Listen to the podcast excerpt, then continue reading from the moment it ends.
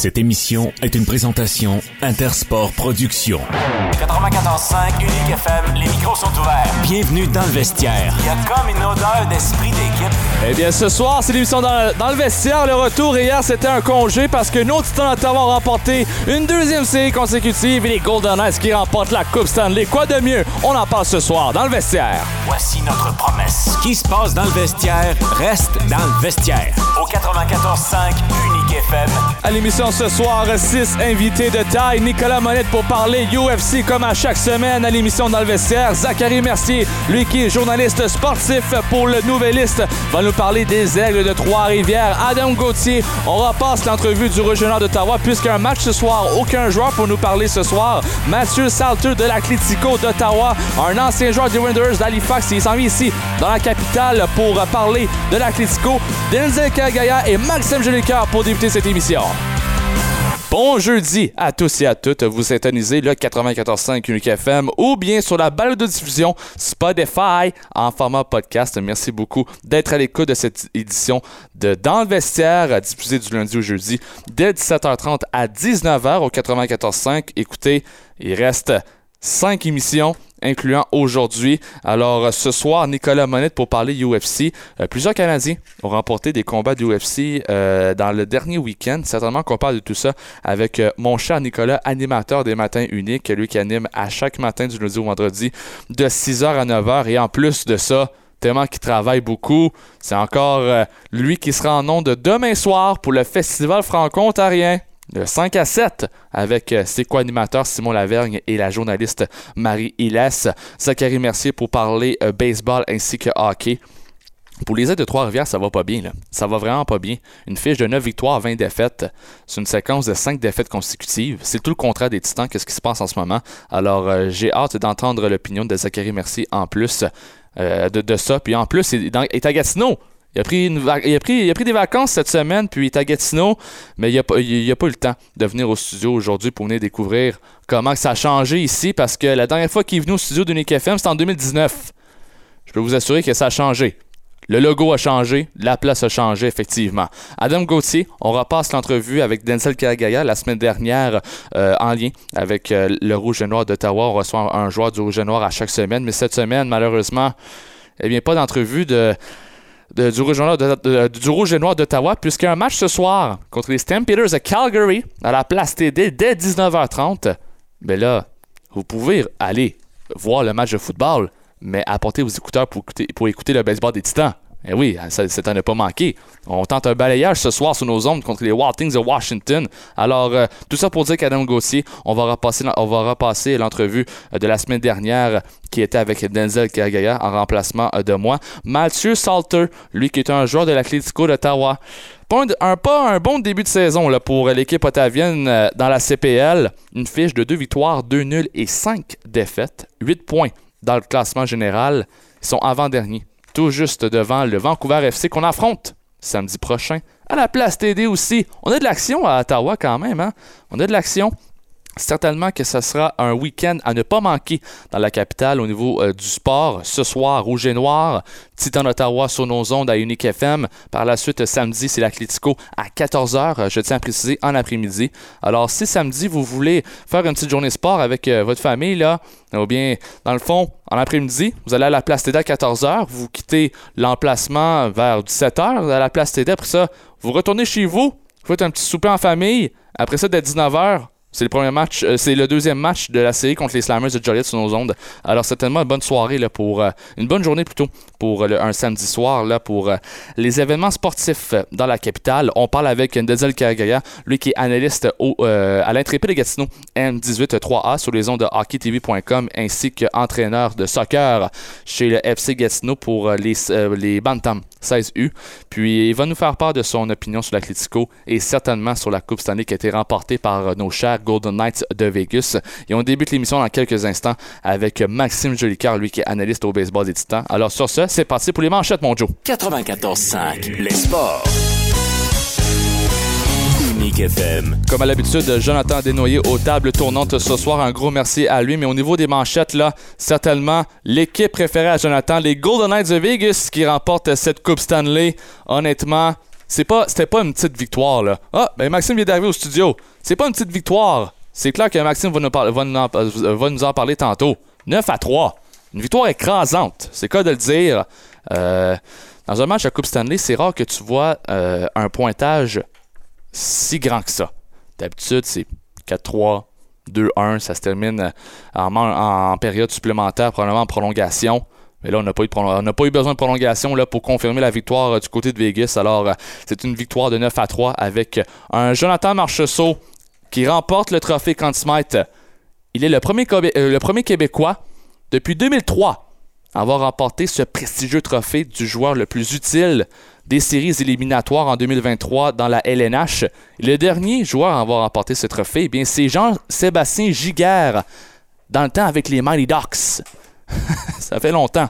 Puis, il avait remporté le Smythe mais dans, dans la défaite. Il n'avait même pas remporté la Coupe Stanley.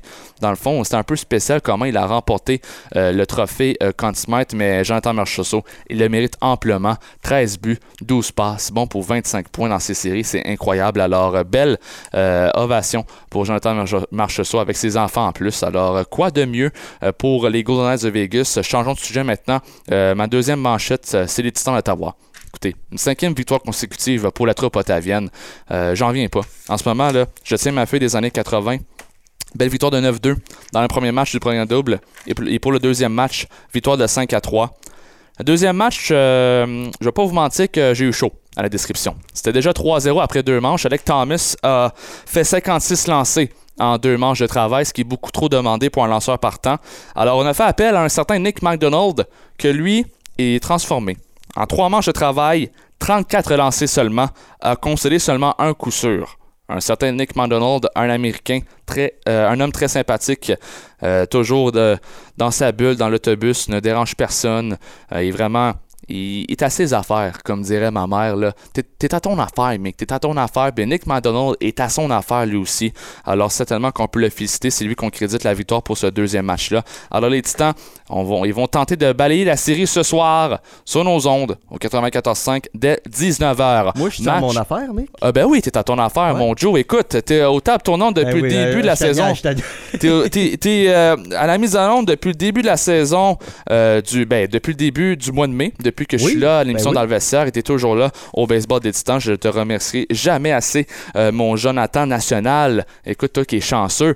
Ton équipe, préfé- ton équipe euh, préférée qui remporte la Coupe Stanley, m'a dire, ça fait longtemps que j'attends que les sénateurs euh, qui remportent la Coupe Stanley, là. Ça fait longtemps.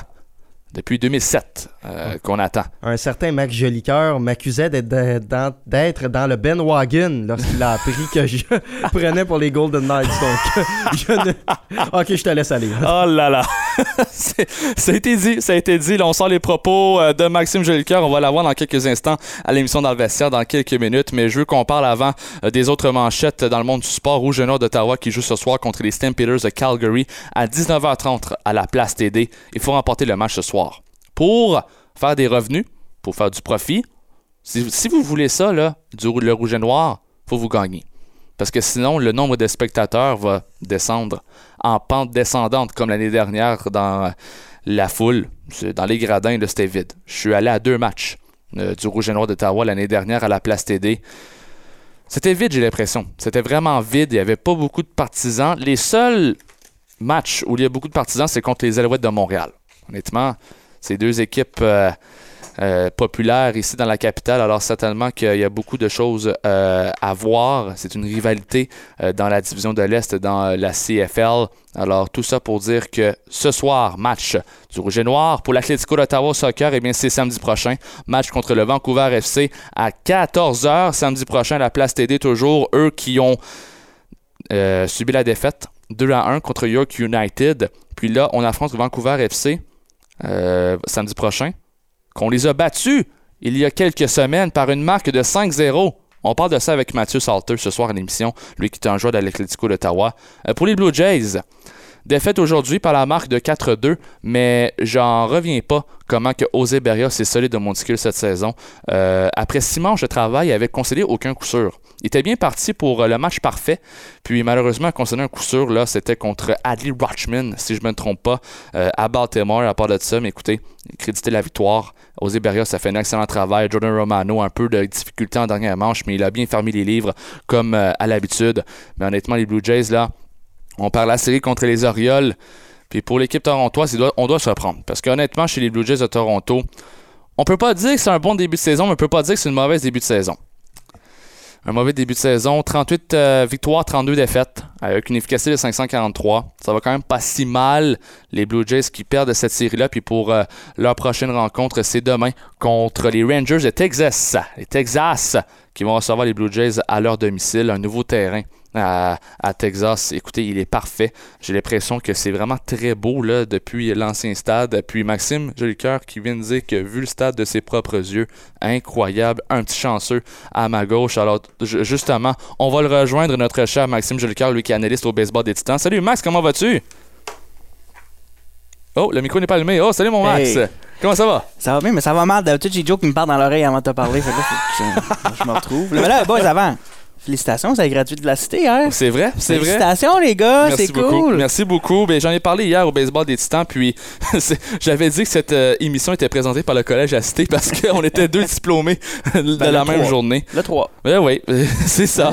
Mais honnêtement, là, euh, le collège à cité, c'est grâce à eux, ils m'ont tout mm-hmm. appris dans ce métier-là, puis je leur remercie. Mais pour revenir aux choses sérieuses, Max, euh, les Golden Knights qui remportent la Coupe Stanley, c'est incroyable. On pensait pas voir une équipe de hockey se rendre aussi loin que ça, là, quand même, là, tu sais. Mais ce qui est très intéressant, c'est quand le propriétaire a acheté l'équipe, hein, il a dit série en trois ans, coupe année dans six ans. Et puis, écoute, on, va se le dire, Michael, probablement, série c'était dans un an, finale de la Coupe Stanley. Oui. Puis il a gagné sa coupe à la sixième année de l'équipe. Oui. Première année qu'un nouvel entraîneur-chef, Bruce Cassidy qui a dit bonhomme d'Ottawa. Écoute, les Bruins qui ont montré la porte. Euh, écoute, le Don Sweeney qui serait venu à la porte de, de, M. Cassidy une semaine après la fin de la saison dire Ouais, merci, on faut passer à autre chose. Euh, écoute, on dit pas que c'était une mauvaise décision, ils ont gagné le trophée du président, les Bruins. C'est ça. Mais écoute, toute une équipe, on va se le dire, mais les Panthers qui ont aussi été très malchanceux côté blessure, je suis certain que les, les, Golden Knights en avaient. Mais écoute, Aaron Edberg qui jouait avec trois, trois, trois parties de son corps fonctionnel, le reste était cassé. Là, il va manquer le d'entraînement tellement qu'il a été blessé. Ça fait un peu penser à Carey Price chez Weber quand le Canadien avait, ben avait été en finale en 2021. Tu te dis, OK, mais à quel prix? Et puis, regarde, là, du côté des Panthers, on a ça. On a, on a Matthew Kachuk qui avait un sternum cassé. Mec, un sternum cassé. un sternum cassé. Quand, euh, comment il a fait un but en plus. Écoute, il a fallu que quelqu'un attache ses patins parce que le bonhomme n'était pas capable de se pencher. Donc écoute, du côté des Panthers, on a tout donné là, à partir du mois de janvier. On est resté en mode survie du mois de janvier jusqu'à la défaite. Écoute, 9 à 3, ça a quand même été spectaculaire. Non, non, c'est ça, c'est pas une petite victoire. là. Écoute, mais chapeau aux Panthers, mais quoi dire des Golden Knights. Écoute, 6 euh, ans dans la ligue, déjà plus de l'équipe la, plus, l'équipe, l'équipe la plus rapide en termes d'équipe d'expansion à remporter écoute, On s'entend que les équipes derrière eux, là, c'est longtemps qu'il y avait 12, 13, 15 équipes dans la ligue. Là, il y en a 32. Et puis écoute, Quatre finales de conférence, je me trompe pas, pour les Golden Knights. Je pense que oui. Quatre finales de conférence, deux Coupes Stanley. Ben écoute, à leur première année, on allait déjà en finale à la Coupe Stanley. Ben oui. Écoute, chapeau. Euh, chapeau, chapeau, chapeau. Puis écoute, le Kraken n'est pas loin non plus. Là. On parle d'une équipe d'expansion. Kraken, deuxième saison, euh, atteignent les séries, éliminant deuxième ronde. Euh, donc, écoute, les équipes d'expansion, on est loin. on est loin de la première saison des sénateurs d'Ottawa, Michael, de 8 victoires. on est très loin. Puis on est très fiers d'un certain euh, Québécois, Jonathan Marchessault, lui qui remporte le trophée Conn Smythe. Écoute, Max, c'est le premier Québécois depuis 2003 à avoir remporté ce prestigieux trophée. Le dernier, c'est Jean-Sébastien Gigard. Juste pour te dire comment ça fait longtemps qu'on n'a pas vu un Québécois performer de la sorte. Ça fait des réflexes, hein, parce qu'en 2007, ah lui, il a tout arrêté contre les sénateurs, ce Jean-Sébastien-là. OK? Quel gardien de but! Mais oui, écoute, Marchessault qui a été spectaculaire. Puis là, le monde, il dit c'est le premier. Euh, qui n'était pas, repêché depuis Wayne Gretzky. Ça compte pas, Wayne Gretzky, OK? ce qu'il vient de faire, il vient de mettre son nom euh, dans l'histoire de la Ligue nationale euh, à toujours. Écoute, euh, les, votes là, qui sont sortis, il a gagné par comme 36 points. Jack Eichel est en dessous de lui. Amplement vérité. Puis est-ce qu'on va se rappeler que les Panthers l'ont donné au Golden Knights ben pour pas qu'il ben oui, au repêchage d'expansion. Ben oui. On s'en quand même. Au repêchage d'expansion. Quand même, faut on avait donné Jonathan Marchessault. Et puis, regarde, qu'est-ce qu'il fait à son ancienne équipe? Ben oui. Il les fait payer, mais tout un, tout un joueur. Euh, écoute, lui qui, qui est à Vegas depuis le tout début, là, il, a subi la défaite de la première saison au final de la Coupe. Il l'avait clairement, il l'avait clairement sur le cœur parce qu'il s'est dit ça n'arrivera pas deux fois. Euh, chapeau à celui-ci, chapeau aux Golden Knights. Euh, on a été gâtés avec les séries. Les Panthers, Oui. écoute, on a, ils ont eu des surprises, on a eu des bonnes séries. Là, la saison morte euh, commence officiellement.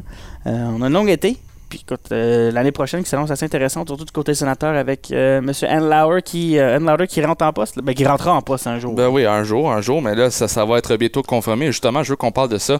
Un certain Michael Andlauer a la confiance maintenant du maire d'Ottawa, un Il a dit Mark des commentaires. Il a dit des commentaires. Il a dit des commentaires assez spéciaux, M. Sutcliffe, hier. Parce qu'on sait qu'il y a le- les plaines de Le Breton, mais la façon qu'il parlait, lui, il parlait très proche du marché bail. Le Breton, marché bail, c'est 600 mètres, OK? Lui, on a surtout beaucoup de sites euh, fédéra- fédéraux qui sont vides présentement à cause que les, les- ont simplement décidé de fermer les bureaux. L'ancienne défense nationale au centre-ville, ça serait l'endroit parfait, Michael. C'est à côté de Centre-Rideau. C'est parfait là pour avoir une aréna super centrale. Mais avoir, du avoir Mark Sutcliffe de ton côté pour éventuellement bâtir une nouvelle aréna, c'est primordial. On l'avait pas avec l'ancien maire du tout Mais- du côté de Melnick. Mais, mais, mais, mais là, une chose, c'est parce que là, Sutcliffe a dit justement que j'ai l'impression que Andlauer, c'est pas sa priorité. C'est de gagner, puis j'aime ça. Oui, oui, mais il y a aussi beaucoup de commentaires à propos de Nouvelle Arena hier. Ouais. Parce que hier, écoute, ils ont voté sur des déchets. là. Ça a vraiment été ça qu'ils ont, ils ont voté sur combien de déchets qu'on pouvait mettre à la rue à Ottawa. Ensuite, lorsque les questions sont venues là-dessus, il a dit quelques commentaires assez intéressants. Il est ouvert à l'idée, clairement. Euh, mais comme on le sait, si ça arrive, Michael, ce ne sera pas avant 2028, 2029. Euh, donc, écoute, si on se fie à la fenêtre d'opportunité des sénateurs, c'est pour cette année, ça va être un peu difficile d'aller loin, mais on peut clairement faire les séries. Puis c'est les deux prochaines années qu'on peut vraiment dire qu'on devrait compétitionner. On devrait être là pour au moins essayer de tenter d'aller en finale. Euh, donc, ça n'arrivera pas dans la nouvelle arena. Mais écoute, si Mark Sutcliffe aime l'idée, euh, lui, certainement, là, je suis sûr que c'était bien fun d'avoir Ryan Reynolds et des gros noms. Mais Ottawa, c'est une ville fou. Un peu Ben plus calme, hein. Eh Donc oui. là, on a. On, on- euh, côté hockey, on n'aurait pas pu avoir un meilleur propriétaire. Là. Euh, Bonhomme de. Toronto, grandi partisan du Canadien de Montréal. Expérience. Expérience est là. Puis c'est un peu ironique qui a acheté les, les, les Bulls de Belleville quand l'équipe école des sénateurs euh, leur ont un peu enlevé leur place. Ouais, Il oui, les a amenés à. Hamilton, a gagné une Coupe Memorial. Donc, écoute, c'est un bonhomme qui a de l'expérience, on est chanceux. Puis les sous-groupes, là, je l'ai dit aussi lors de ma dernière chronique, là, mais les groupes en dessous, là, encore une, une- une saveur locale. Euh, c'est bon pour la ville. Puis moi, en tant que quelqu'un qui est partisan des sénateurs depuis, euh, écoute, depuis que je suis né, euh, c'est encourageant. C'est très encourageant parce Ouais, que, ouais. écoute, on a eu quelques années de misère, on va se le dire. Non seulement sur la glace, mais hors la glace, il y avait de la fiasco, il y avait les commentaires de Mernick quand on avait le match extérieur, que si Ah. mon épicerie fonctionne pas et ce côté bord de la rue là, on va bouger de l'autre côté. Puis c'est comment c'est le fun. Mais écoute, bonne nouvelle à Ottawa. Là, je vois ta prochaine question. C'est un peu une moins bonne nouvelle. J'essaie de garder les, les esprits hautes, Michael. Mais ouais, c'est euh, c'est une bonne nouvelle là, pour les partisans hockey à Ottawa. Mais là, c'est ça que j'allais dire. Alors là, on a sorti une nouvelle euh, aujourd'hui, euh, au courant de l'après-midi, un certain Alex de Brinkat. On avance euh, dans son dossier, mais pas du bon côté parce que là, il demande maintenant l'arbitrage, là. Ben, c'est pas lui qui le demande, c'est les sénateurs qui ont demandé Ouais. l'arbitrage. Fait que les sénateurs qui se protègent dans cette situation parce sûr. que Debrincat ne peut pas signer, euh, écoute, le mot français m'échappe, mais un- une offer sheet et une, son offre qualitative ne peut pas la signer non plus. Non, Donc, non, c'est un euh, offer cheap, on peut dire aussi. ouais, écoute, c'est le même. Mais là, du côté, écoute, les Flames ont fait pareil avec Matthew Kachuk l'année dernière. L'année dernière, donc, est-ce qu'on peut lire euh, dans le ciel, est-ce qu'on peut, peut lire dans l'avenir que c'est pas mal fini du côté de Brinkat? Euh, Dorion a dit quelques fois que ça ne dérangeait pas de le ramener à Ottawa pour un an. Ok, cool, mais là, tu vas pas le perdre pour rien non plus. De Brinkat qui a dit qu'elle voulait attendre le côté euh, du propriétaire que ce dossier-là soit réglé. Euh, écoute, chance qu'il reste à Ottawa à long terme, très minime. Euh, mais du côté de Pierre Dorion puis les sénateurs, on fait, on fait notre devoir. là. On, n'a pas Ah obligé- on était obligé de faire ça parce qu'écoute, on peut, si on peut s'entendre sur une, une, euh, un contrat d'un an l'année prochaine, on pourrait couper 15% de son salaire, donc ça sauverait sur la masse parce qu'écoute, son offre qualitative à 9 millions, on peut simplement pas. là. C'est ça. Écoute, Non, on non. peut pas payer euh, son. C'est trop cher. C'est, trop cher, justement. Écoute, Tim Stutzel qui fait, si je me trompe pas, c'est 8,3. là, Ouais, ouais, ça ressemble un peu à des ça. contrats comme euh, Josh Norris. Ben, c'est ça. Écoute, là, ça commence à devenir Ben, cher. Josh là. Norris qui est à 7.9, je me trompe pas. Brady qui est à 8.2, 8.3. C'est Stutzel ça. aussi qui était à quelque chose comme ça. Chabot qui est à 8. Donc écoute, à un moment donné, il faut que tu fasses des choix difficiles, puis il faut faire des, en, en bon français des, des, des deals team friendly. C'est ça, puis tu dois faire des sacrifices. Exactement, exactement. Et puis, quand si Brandon Mercat veut pas jouer à Ottawa, il a amplement le droit. Là. On peut pas, on peut pas lui enlever ce droit-là du tout. là. Mais non, puis mais là, j'ai vu ça passer que ce- sa famille dit qu'il adore jouer à Ottawa. C'est ça le pire. Oui, mais c'est ça, c'est justement ça qu'on a, on a, des, on a beaucoup d'informations qui disent deux choses. On C'est va ça, se là. dire. Euh, On sait même pas c'est quoi la vérité, là. ben, c'est ça, là. justement, puis c'est juste lui qui peut le savoir. Ouais. Est-ce que, peut-être du côté des sénateurs, on s'est fait ça simplement, comme on dit, pour se protéger, reste à voir. Mhm. Euh, mais écoute, c'est encourageant pour un joueur de voir où les sénateurs sont présentement. Il aime le coach de Brinkat, c'est peut-être ça qui se dit garde, si l'entraîneur part, hum, je vais pas m'habituer à quelqu'un d'autre encore pour une troisième saison de suite. Donc, euh, peut-être c'est ça, mais c'est un dossier à suivre. Là. Ça va être un dossier à suivre. Puis, avec le repêchage qui s'en vient, ça pourrait se régler d'ici deux semaines, euh, un échange. Oui, puis c'est sûr, euh, c'est sûr et certain que là, pour les sénateurs, on doit régler ce dossier-là au plus PC, c'est cas de le dire. Euh, je veux avoir ton opinion sur le congédiement euh, des deux euh, thérapeutes des Canadiens, Graham Renbund et Donald euh, Balfourth, qui ont été congédiés récemment par le tricolore. Honnêtement, est-ce qu'ils méritent de se faire congédier, malgré qu'on sait qu'il y a eu beaucoup de, bless- de blessures chez les Canadiens? On sait que là, c'était vraiment primordial, fallait guérir les joueurs les- le plus vite possible, mais on était dans une situation de reconstruction, donc ça ne dérange, n'en dérangeait aucunement, je pense, le directeur général Kent Hughes de voir des joueurs blessés comme ça, mais d'en avoir beaucoup, beaucoup, beaucoup. Je pense que c'est la goutte qui a fait déborder le vase. Peut-être, mais moi, j'ai la misère à voir comment c'est vraiment leur faute, honnêtement. C'est ça, J'ai c'est ça que je me pose comme question J'ai aussi. beaucoup de misère à voir comment c'est leur faute. Euh, on a beaucoup de jeunes joueurs avec le Canadien. Puis, la Ligue nationale, c'est une autre game. C'est une autre game. ça. Tu te fais frapper plus fort, le jeu est plus vite. C'est normal d'avoir des blessures. On l'a vu, Josh Norris a manqué toute la saison à Ottawa. Ah tu ouais. te tournes après chaque vidéo d'après-match, avec ton épaule, ça avait l'air d'Iron Man. Il y avait assez de tape. Écoute, c'est ça que c'est. Donc, j'ai la misère à voir croire que c'est les, les, les, les thérapeutes, mais là, écoute. Il doit y avoir une raison derrière cela. Est-ce qu'on veut juste avoir un changement de vent? On veut avoir. c'est déjà fait, il est trop tard, là, on peut Ben, pas revenir ça, en arrière. là. Mais là, de, de blâmer toutes les blessures sur ça. eux, je trouve que c'est un peu excessif. là. Mhm. Ils sont pas là pour faire du mal. Ils aiment leur travail, ils aiment ce qu'ils font. Ils vivaient leur rêve, certainement, de travailler pour le Canadien. Donc, euh, c'est ça, moi, ça, de mon côté, c'est pas de leur faute, mais c'est quand même intéressant comme décision. Puis là, si on s'en va maintenant du côté de la LSGMQ, on a euh, su aujourd'hui qui allait euh, succéder à un certain Patrick Roy et c'est officiellement euh, Simon Gagné qui prendra place au poste de directeur général. C'est justement ça. C'est le poste de directeur général qui m'a surpris. Ouais, ouais, Parce- pa- et non entraîneur-chef. Exactement, parce que c'était vraiment ça. On l'a amené comme assistant euh, entraîneur l'année passée.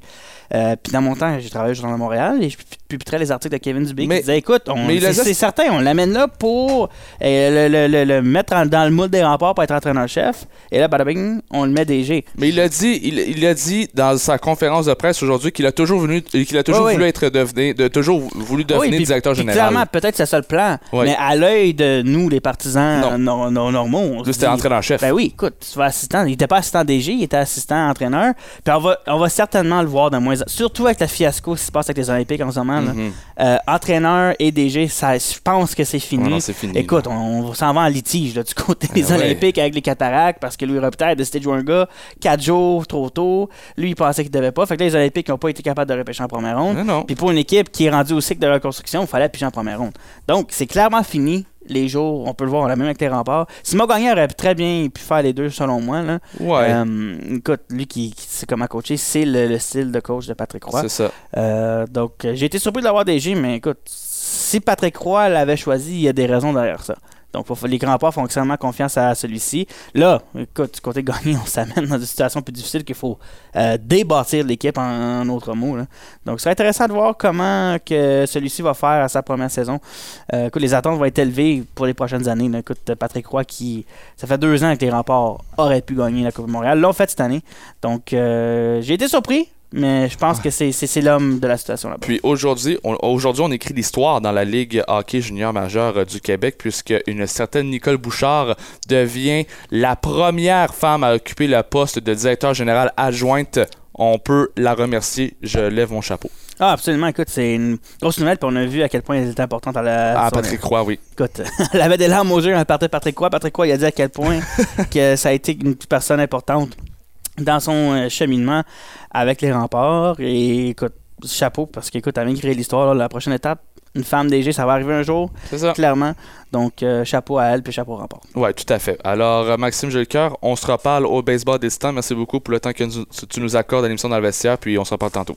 Bye bye. Alors, c'était Maxime Jolicoeur avec son grand sourire. Il nous laisse pour, il nous laisse pour la suite de l'émission dans le vestiaire. Pour ceux et celles que vous, vous, que vous vous intéressez au baseball des Titans, euh, c'est diffusé, diffusé sur nos ondes dès 19h, tout de suite après l'émission dans le vestiaire. Le troisième match de cette série de 3 entre les Titans et les Wild de Washington. J'ai pas eu la chance de parler euh, du baseball des Titans avec Maxime Jolicoeur, mais on va en parler certainement dans l'avant-match dans les environs de 19h.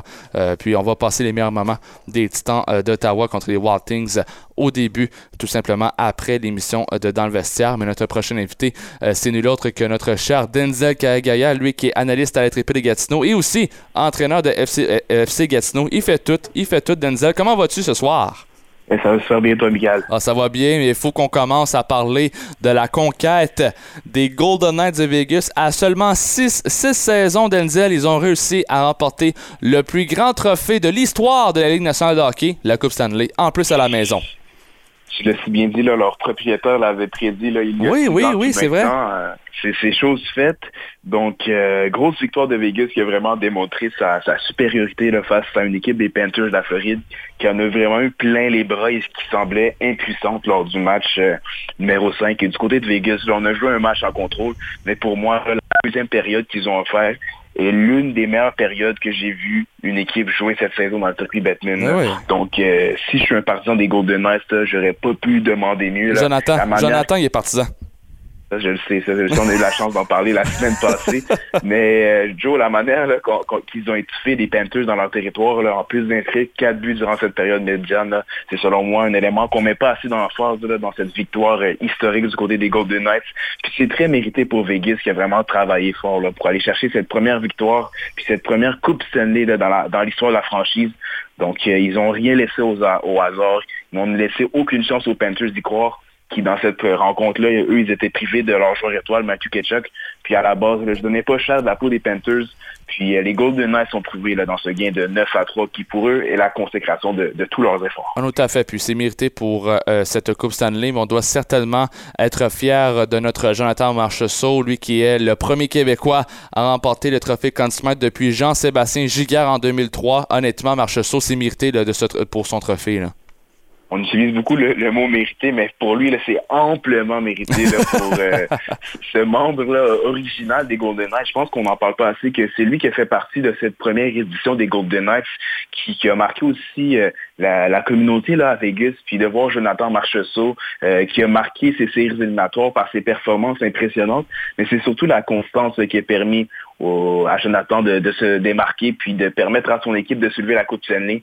Il a vraiment montré le chemin à suivre à ses coéquipiers puis d'être récompensé de cette façon là, en, remportant le, le trophée Conn Smythe. On n'aurait pas pu demander de mieux là, pour euh, Marchessault qui a quand même accompli euh, quelque chose de très grand là, pour Vegas. Il a fini à égalité au classement des marqueurs de but lors des présentes séries avec 13. Mais ce qui est encore plus important, c'est l'impact qu'il a eu sur son équipe en dehors de buts qu'il a inscrits durant les séries. Là. Il a vraiment pris des choses en main. Il a montré l'exemple à ses, à ses coéquipiers. Puis de voir là, un joueur comme ça qui a été repêché en 12e ronde là, par les remports de Québec, là, qui euh, qui est pas le plus grand, euh, qui est pas le plus gros non plus. Donc, il devient aussi une référence là, pour les jeunes hockeyeurs au Québec Tout à fait. qui cherche un exemple de réussite là, qui doit euh, qui doit il va certainement avoir marqué plus une génération là, euh, de le voir aussi heureux aussi à la suite de la victoire des Saints. Je pense que pour lui euh, on voyait que ça lui tenait au cœur. Donc euh, on n'aurait pas pu demander mieux pour euh, Jonathan Marchessault. Une mauvaise nouvelle pour les sénateurs d'Ottawa. Je veux qu'on change de sujet. Je veux qu'on parle de nos Sands. Le dossier d'Alex de Brinkett avance, mais pas du bon côté parce que les sénateurs, eux, ont demandé maintenant l'arbitrage quand même du- pour le contrat de De Brinkett. Est-ce que selon toi, le De Brinkett, c'est fini chez les sénateurs? Selon moi, là, oui. Donc, euh, quand, on, quand on regarde quand une équipe là, soumet une demande pour aller en arbitrage, puis avec la, la situation d'Alex de Brincat qui dit ne pas vouloir s'entendre à long terme avec l'équipe, je pense que du côté euh, des sénateurs, il faut, faut se demander de sérieuses questions parce que si un joueur n'a pas la volonté de s'engager avec une organisation, surtout à long terme, là, on sait que les sénateurs veulent euh, connaître de bons résultats, puis il faut que tout le monde soit sur la même longueur d'onde. Quand on embarque dans un processus d'arbitrage, on sait toujours que les deux parties ne sont pas toujours contents. Donc, je pense qu'il va falloir euh, euh, user de l'option de le transiger. On sait qu'il a soumis une, euh, une liste des, des, des destinations potentielles euh, qu'il voulait peut-être se diriger. Donc, ça sera aux sénateurs de vraiment regarder leurs options parce que quand un joueur, là, je l'ai dit, n'a pas la volonté de s'engager avec l'organisation, pourquoi le retenir? Parce que ça vient seulement mettre un poids sur l'équipe. Donc, je pense que ça sera une situation très, très délicate.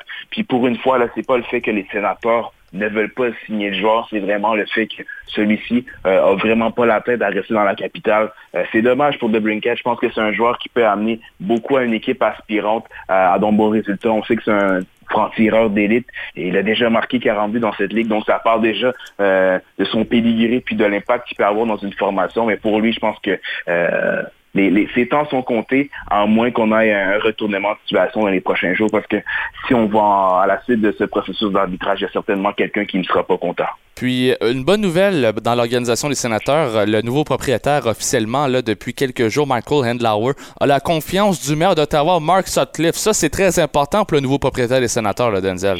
Ok, oui, la, confiance règne lorsque lorsqu'on parle du nouveau propriétaire des sénateurs. donc, c'est de bon augure pour euh, le principal intéressé, là, Michael Endover, qui semble déjà se faire des amis à Ottawa.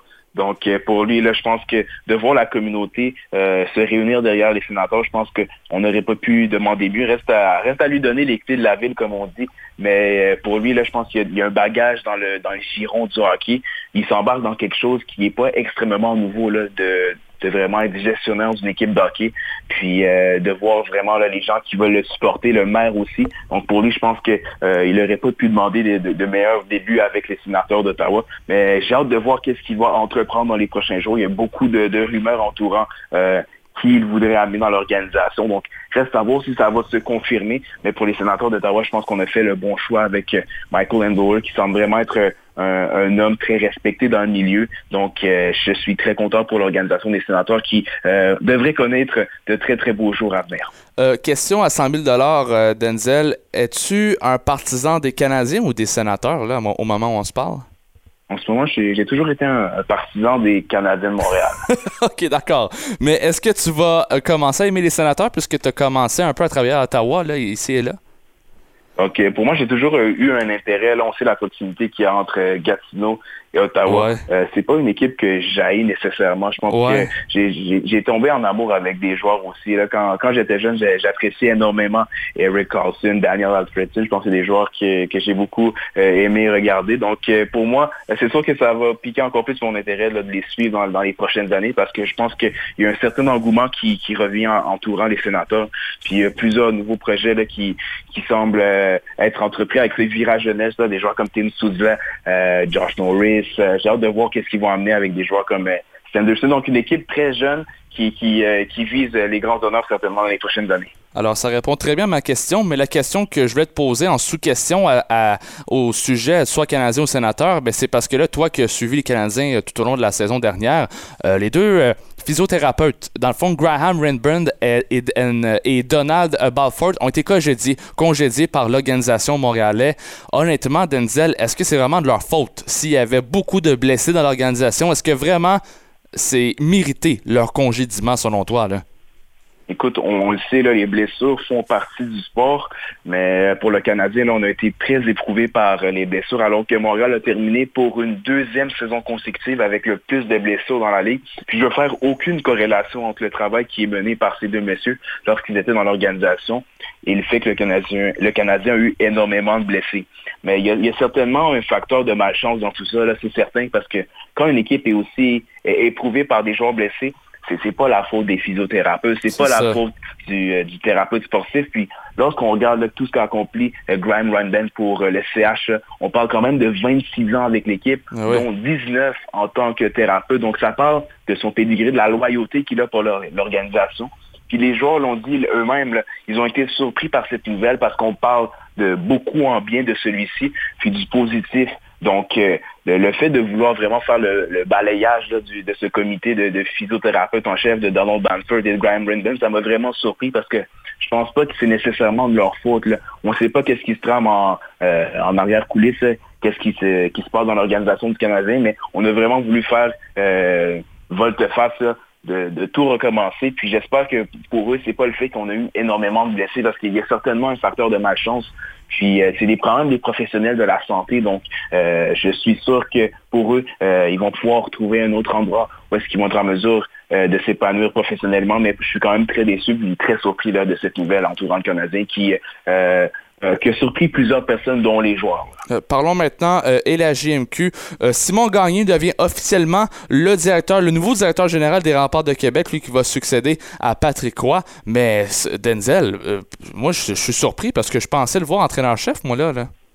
Pareillement, je pense qu'il y a beaucoup de gens qui ont, qui ont été surpris de cette annonce-là là, à 14 heures, alors que les remparts avaient convoqué euh, les médias pour une autre conférence de presse, eux qui euh, avaient aussi annoncé le départ de Patrick Roy et euh, de Jacques Tanguay, là, euh, le, le- le président de l'équipe. Donc, on s'attendait à avoir de, de potentielles nouvelles. Mais euh, oui, comme, comme tu as dit, là, de voir Simon Gagné devenir le, le quatrième euh, directeur général de l'histoire euh, euh, des remparts, ça m'a surpris. Mais qu'est-ce qui me surprend encore plus, c'est le fait qu'on a nommé Nicole Bouchard en tant que directrice générale adjointe. Donc, je pense que c'est Oui, une chose première femme, là. une première femme dans l'histoire de la Ligue euh, hockey junior majeur du Québec. Là.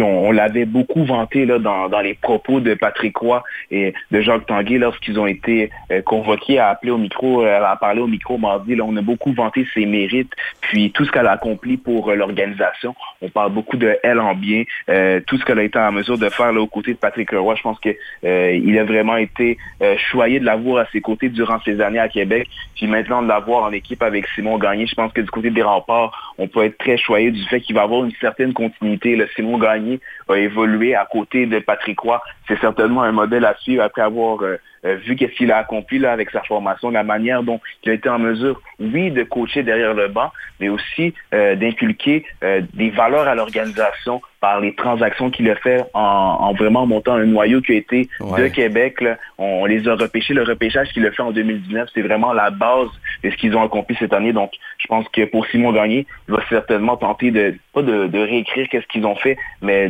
d'user en, en- en modèle qu'est-ce que Patrick Roy a fait, puis de d'amener des choses à sa façon. Mais je pense que je suis surpris parce que moi aussi, je m'attendais à le voir derrière le banc. Euh, parlons maintenant euh, soccer pour le dernier bloc de cette chronique. Denzel, l'Atlético qui joue leur prochain match le samedi prochain contre le Vancouver FC à 14h à la Place TD. Le dernier match contre eux, Denzel, ça a fini 5-0 quand même pour Ottawa. C'était une victoire écrasante euh, de la troupe ottavienne. Ouais, tout avait débloqué là, pour euh, la troupe de Carlos Gonzalez qui cherchait vraiment euh, à rebondir, à trouver un, un électrochoc dans leur saison. Puis ils avaient été en mesure de le faire à Vancouver.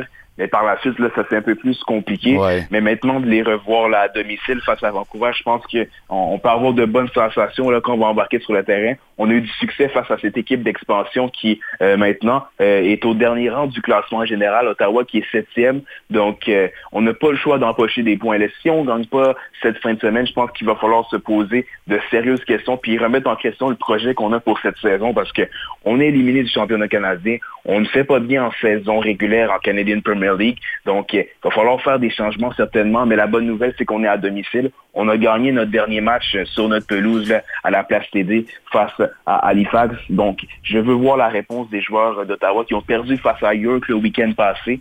Euh, donc, euh, contre Vancouver, là, les clés, ça va vraiment de prendre nos chances, de, de faire euh, attention aux contre-attaques. Une équipe comme ça de Vancouver qui va venir à l'extérieur, c'est un gros déplacement pour eux. Ils vont certainement pas jouer la possession du ballon. Ottawa va toucher à beaucoup de ballons, donc ils vont devoir être en mesure euh, de trouver qu'est-ce qu'ils doivent faire pour euh, briser le bloc adverse. Puis je m'attends à une grosse performance de des joueurs comme Holly Bassett, qui pour moi là, est certainement un des meilleurs joueurs cette saison, mais je sais qu'il est en mesure de faire beaucoup plus pour euh, euh, l'Atletico. Puis en avant, le Malcolm Shaw va, de- va devoir faire trembler les, les cordages encore une fois. Puis pourquoi pas, je vais- je j'ai envie de prédire là, un but de Jean-Ariel Lassie, là, toujours à la recherche de son premier but avec l'Atletico. Donc j'y vais avec une prédiction Jean-Ariel Lassie qui est buteur euh, ce week-end. Puis, euh, ben, écoute, une, une- une question, là, ce n'est pas, ce n'était pas dans nos sujets parce que moi, je reçois Mathieu Salter dans l'émission vestiaire ce soir, lui qui est un joueur de l'Atlético. Euh, comment tu le trouves depuis le début de la saison, là, lui qui est un ancien joueur des Wanderers d'Halifax? Exactement. Sam Salter, là, c'est un Québécois là, qui, euh, qui s'en vient, qui est venu à euh, pas à Gatineau, mais à, la- à l'Atlético euh, durant l'entre-saison. C'est un buteur avec beaucoup de potentiel. Je trouve que qu'est-ce qu'il a démontré à Ah, Halifax? c'est Samuel Salter. Oui, exactement. Ah, ok, Sam ok, bon. Pardon, pardon. Ben écoute, c'était le gars des communications de l'Atlético. Bon, je, je- je me suis confondu. Désolé, désolé. Alors, Sam Salter, tu peux continuer. Sam Salter, c'est c'est un buteur qui a vraiment euh, fait son nom là, avec Halifax la saison passée. Il a été euh, vraiment un des joueurs les plus en vue. C'est un jeune joueur là, de, de 22 ans, si je ne m'abuse. C'est un Québécois qui euh, a vraiment fait ses, ses échelons. Là. Il est parti de la PLSQ ce qu'on appelle la Ligue 1. Là. Il a monté les échelons en Canadian Premier League. Avec Halifax, il a marqué beaucoup de buts, mais pour lui, là, cette année, je pense que c'est seulement un seul but.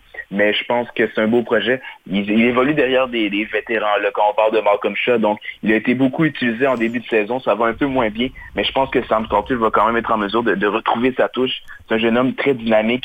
Il a un bel instinct devant le filet. Donc, j'espère que pour lui, ça va débloquer. Donc, euh, pour sortir, je pense que ça va être un bel invité à recevoir dans le vestiaire, certainement. Oui, tout à fait. Puis, écoute, euh, je veux qu'on termine l'émission en parlant de Kylian Mbappé pour le PSG. Il ne va sûrement pas renouveler son contrat avec euh, le Paris Saint-Germain, mais le président de la France, là, Denzel Emmanuel Macron, va tenter de le convaincre pour qu'il pour qu'il reste à de l'air. Ça, c'est qu'est-ce qu'on attend dire dans les médias en France, là. On sait toujours là, le président Macron qui est vraiment euh, un, un, fan fini de football. Là, on l'a vu comment il avait célébré euh, la Coupe du Monde de la France en 2018. Puis c'était qui l'un des, des, acteurs principaux? C'était Kylian Mbappé, donc lui qui s'aligne maintenant avec euh, le Paris Saint-Germain. Pour Mbappé, là, c'est vraiment un, un, joueur générationnel. Puis je suis sûr qu'il y a personne à Paris qui veut voir Mbappé quitter. Mais si euh, je, veux dire, une formation qui fait des rapprochements là, avec Kylian Mbappé, c'est certainement le Real Madrid. Donc, de voir le, le président impliqué, euh, ça, ça, part de l'impact que Mbappé a sur le football français. Puis, si celui-ci décide de, de, rester au PSG, ça va pas être à cause du président, je te, je te l'assure, mais euh, ça va être parce qu'il trouve qu'il y a un projet à faire au Paris Saint-Germain. Il veut aller chercher la Ligue des Champions avec Paris, mais euh, ça serait une situation à surveiller. Lui qui est encore sous contrat, est-ce qu'on ouais. va le transférer? Ça m'étonnerait. Mais pour euh, le Paris Saint-Germain, on ne voudra certainement pas le laisser aller s'il devient agent libre. Denzel, toujours un plaisir de parler avec toi, avec toi mon ami, en émission de Vestiaire. Vestiaire. Merci beaucoup pour le temps que tu nous accordes. Puis nous, on se reparle lundi prochain pour notre prochaine chronique. Il y a beaucoup de choses qui vont se passer ce week-end. Alors, on se reparle lundi prochain pour la dernière semaine à l'émission dans le Vestiaire. Merci beaucoup, Denzel. Puis je te souhaite une bonne soirée puis un bon soccer. Merci beaucoup à toi. Puis euh, à lundi, mec. Et voilà, c'était Denzel Kagaya, lui qui est analyste au hockey de l'Intrépide des Gatineau sur les ondes de hockeytv.com et entraîneur de soccer chez le FC Gatineau. Il s'en va sur un terrain de soccer dans quelques instants. Lui souhaite un bon match tout au nom de Unique FM 94.5. À venir à l'émission, on parle avec Nicolas Monette de la UFC, Zachary Mercier pour le baseball, lui qui est journaliste au Nouvelliste, journaliste sportif plutôt. On repasse entre avec Adam Gauthier, mais après la pause, c'est Samuel Salter dans le vestiaire.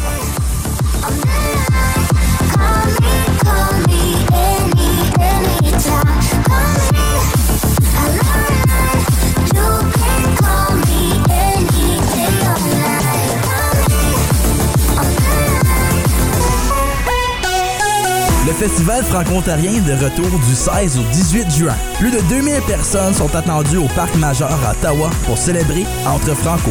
Des artistes franco-ontariens, québécois et acadiens seront en spectacle sur la grande scène Air Canada. Le vendredi 16 juin, c'est Grégory Charles et ses invités qui lancent le bal. Avec lui, De Flore, Michel Lalonde de Garolou, Dave Poulain et Sophie Grenier, la gagnante de la voix. Le samedi 17 juin, ne manquez pas le country cajun de Zachary Richard et le chiac disco de Lisa Leblanc. Le dimanche 18 juin, c'est un rendez-vous pour la matinée familiale gratuite. Le festival franco-ontarien du 16 au 18 juin au Parc Major à Ottawa. Détails et billets au ffo.ca. Salut, ici Nicolas Monette. Pour ma dernière semaine d'émission Matin Unique, on fait les choses en gros. 5 émissions spéciales de 6h à 9h avec plein de beau monde. Le lundi 19 juin, c'est avec Céleste Lévy, Marc-Antoine Joly et Patrick Harrison. Le mardi 20 juin, c'est au tour d'Éric Barrette, Martin Laporte et Patrick Guillotte. Le mercredi 21 juin, j'accueille les Bilinguish Boys, Steph Paquette, Dave Poulain et Edouard Landry. Le jeudi 22 juin, Yann Leduc, Patrick Ferrand et Brandon Giroir des Rod Swamp seront dans nos studios. Et le vendredi 23 juin, c'est un spécial humoriste avec Jonathan Dion, Simon Lavergne et Steven Bilodeau. Ne manquez pas ça, et si jamais vous le manquez, c'est disponible en rattrapage au uniquefm.ca.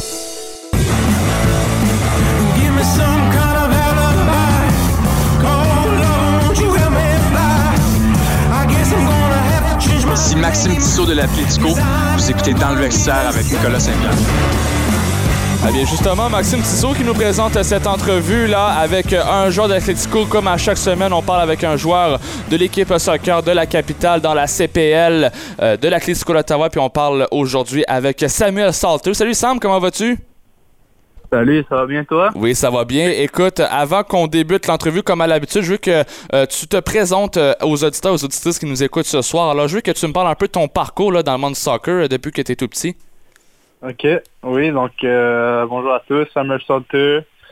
Euh, j'ai grandi à Laval. Euh, donc c'est ça, j'ai commencé à peu près à 4-5 ans à OK.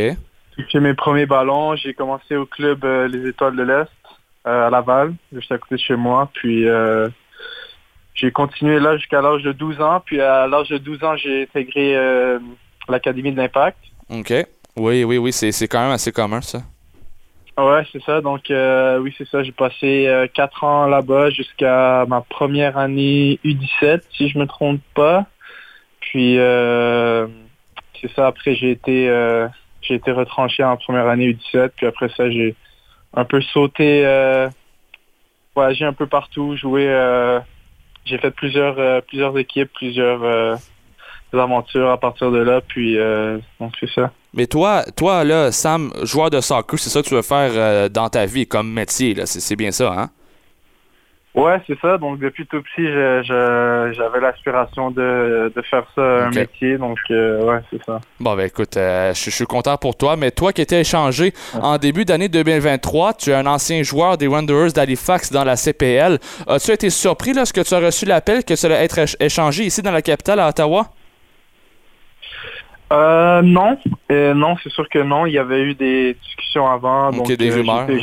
j'étais- j'étais- au courant euh, de ce qui se passait. Donc oui, j'étais donc comme tu peux le constater, j'étais très content de, de rejoindre Atletico Ottawa euh, ce- ce- cet hiver. Puis, euh, comment euh, trouves-tu le début de saison de ta formation jusqu'à maintenant là, pour l'Atlético? Euh, c'est sûr qu'on va pas se cacher que c'était compliqué. Euh, c'est pas le début de saison qu'on espérait, mais euh, c'est ça, il faut continuer de continuer de pousser, de travailler fort, puis euh, euh, pour que ça change, on doit on doit gagner des matchs, puis euh, c'est ça, on travaille fort chaque jour pour ça, donc ouais, c'est ça. Une défaite de 2-1 contre York United dans le dernier match, Samuel. Un match qui s'est Mhm. terminé dans les dernières minutes de la rencontre, mais on peut en conclure certainement que c'était une rencontre quand même assez serrée, là. Oui, c'est ça, c'est très, très serré. On a eu, euh, on a eu beaucoup d'occasions de, de marquer justement en première, aussi en deuxième mi-temps. Donc, euh, euh, c'est ça, c'était un peu frustrant pour nous parce qu'on pensait qu'on méritait mieux de, de ce match-là, mais c'est ça, c'est la vie, il faut continuer. Donc, euh, comme j'ai dit, on, on travaille fort chaque jour pour euh, préparer le, le prochain match. Puis le prochain match, eh bien, c'est contre Vancouver FC à la Place TD samedi prochain à 14h à domicile en part de ça. Surtout que votre adversaire n'est pas vraiment une grande menace depuis le début de la saison. Écoute, vous, vous, vous les avez plantés 5-0 la dernière fois, donc je pense que ça, ça, ça s'annonce de Mhm. bon pied là, pour vous là, euh, samedi prochain.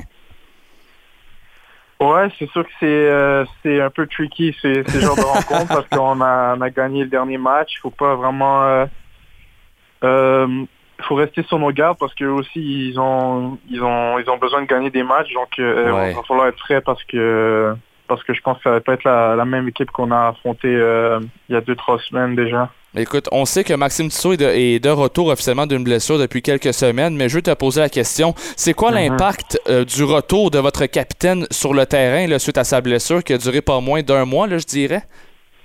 Ah oui, c'est gros pour nous. Max, c'est un, gros leader dans, dans le vestiaire et sur le terrain. Donc, euh, content pour lui qu'il qu'il soit de retour. Je sais que ça c'est pas évident de- d'être euh, blessé aussi. euh, ben, un mois, ça paraît pas long, mais pour, euh, pour un athlète, c'est quand même assez long. Donc, Ouais. on est content de content qu'il soit de retour avec nous. Puis, c'est ça, il, nous- il nous fait du bien sur, sur le terrain. Puis, comme j'ai dit, c'est un leader. En ce moment, pour l'Atlético d'Ottawa, avec une fiche de deux victoires, deux nuls et cinq défaites, à quoi ressemblent vos attentes là, à ce temps-ci de l'année? Ben, je pense pas que nos, nos attentes ils ont changé. Vraiment, on veut on veut euh, se qualifier pour les playoffs, on veut gagner les, les playoffs. C'est c'est pas quelque chose qui, qui va changer parce qu'on a eu un moins bon début de saison, que, si je peux dire. Donc, euh, c'est ça, on, on essaye de... On sait qu'on a les capacités pour, euh, pour le faire, donc c'est juste question de d'avoir du momentum, puis de que les choses aillent bien de notre côté. Euh, puis tes performances jusqu'à maintenant pour ta première saison avec l'Atlético, là, est-ce que tu es fier de toi euh, euh, en termes de fiche personnelle, là, je dirais, Samuel? Euh, c'est sûr que j'ai j'ai beaucoup de choses à, améliorer, j'ai beaucoup de choses à, travailler. Je suis pas enti- entièrement satisfait, mais c'est ça. Donc je continue de, pousser. Je, pense que je peux faire encore mieux, puis, puis c'est ça. Puis en terminant, Sam, est-ce que la chimie commence à s'installer un peu tranquillement dans le vestiaire pour tenter peut-être de remonter un peu le nombre de victoires cette saison? Ouais, ouais, ouais. C'est sûr que oui, les gars, on a une bonne chimie dans le vestiaire, puis. euh, euh, c'est ça, oui, on, est, on essaie de transmettre ça sur, sur le terrain puis ramener des, ramener des victoires. Merci beaucoup, Samuel, pour le temps que tu nous accordes à l'émission dans le vestiaire ce soir. Je te souhaite un bon match samedi, puis je te souhaite une bonne soirée aussi. Merci beaucoup, Samuel Sauter. Ça fait plaisir. Merci pour l'invitation. Alors, c'était Samuel Sauter, joueur de l'Atlético d'Ottawa. On le remercie du fond du cœur parce que nous sommes en collaboration avec l'Atlético d'Ottawa à chaque semaine. Puis, allez encourager euh, vos, euh, vos euh, d'Ottawa samedi prochain à 14h à la place TD. Tout le monde est invité à 14h. Là, un gros match pour l'Atlético. On doit tenter de remonter la pente dans le classement. Et c'est samedi que ça commence contre le Vancouver FC. C'est cas de dire. À venir à l'émission, Nicolas Monette, animateur des matins uniques à Unique FM pour parler de la UFC. Zachary Mercier pour parler baseball des ailes de Trois-Rivières. Ben, tout de suite après la pause, c'est Adam Gauthier du Rouge et Noir.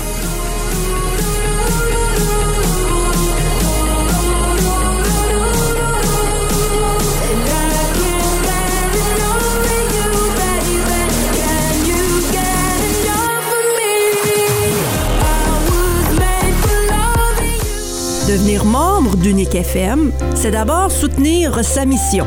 Par votre adhésion, vous apportez un soutien concret à notre organisme qui, en votre nom, peut soutenir le rayonnement et la vitalité de la francophonie en situation minoritaire.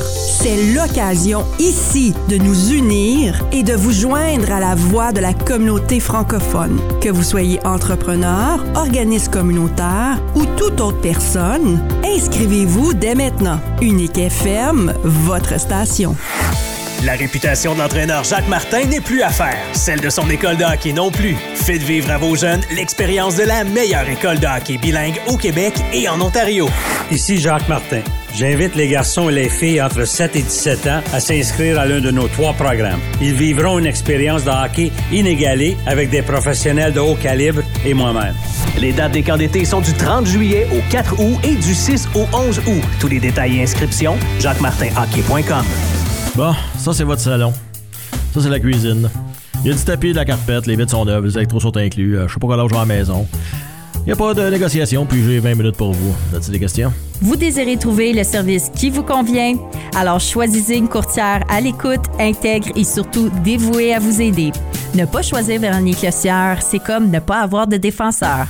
Pour tous vos besoins en immobilier résidentiel et commercial, je suis à votre service. 819-664-3308.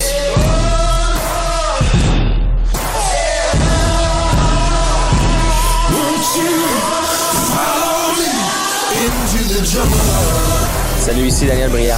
Vous écoutez Dans le vestiaire avec Nicolas Saint-Pierre. Oh oh! Danny Briere!